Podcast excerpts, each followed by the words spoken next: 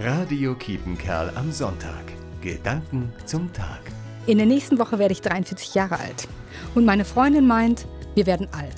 Und empfiehlt mir tatsächlich Antifaltencreme und Haartönung. Und ständig höre ich diesen Satz, ab 40 geht's bergab. Ehrlich gesagt, ich kann es nicht mehr hören. Ich selbst weiß, ich bin genau im richtigen Alter. Auch mit grauem Haaransatz und ein paar Falten um mich wie ein Kind zu freuen, um die Schuhe meiner Töchter zu tragen und im Cabrio und Zen beim Rutschenrennen mitzumachen. Am Alter selbst kann ich nichts ändern. Will ich auch gar nicht. Aber wie ich damit umgehe. Alt zu werden wird in der Bibel als ein Segen bezeichnet. Segen ist etwas Gutes. Segen macht Mut und gibt Rückendeckung. Im Segen steckt die Kraft Gottes.